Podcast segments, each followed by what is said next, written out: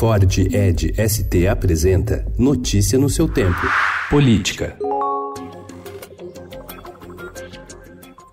A operação de busca e apreensão deflagrada ontem pela Polícia Federal em endereços ligados ao presidente do PSL, deputado Luciano Bivar, do Pernambuco, no Recife, agravou a crise que envolve o partido do presidente Jair Bolsonaro e ameaça prejudicar o andamento de projetos de interesse do Palácio do Planalto no Congresso. O primeiro passo dessa estratégia foi dado ontem, quando a liderança do partido na Câmara tentou obstruir a votação da medida provisória que trata da reestruturação administrativa da Casa Civil e da Secretaria de Governo. Bivar investigado pela PF por suspeita de construir um esquema de candidaturas femininas fictícias, laranjas, para desviar dinheiro do fundo eleitoral.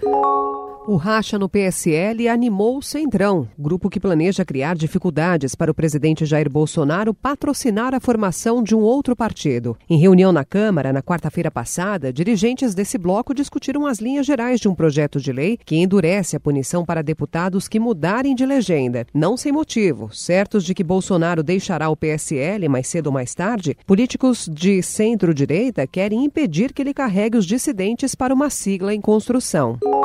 O presidente do Supremo Tribunal Federal, ministro Dias Toffoli, pode ser o voto de Minerva para definir o resultado do julgamento sobre prisão após condenação em segunda instância, avaliam integrantes da corte ouvidos reservadamente pelo Estadão. Pressionados por colegas, Toffoli marcou para amanhã o início do julgamento definitivo sobre o mérito de três ações que contestam a execução antecipada da pena, medida considerada um dos pilares da Operação Lava Jato. A decisão vai nortear o entendimento sobre o assunto em todo o país.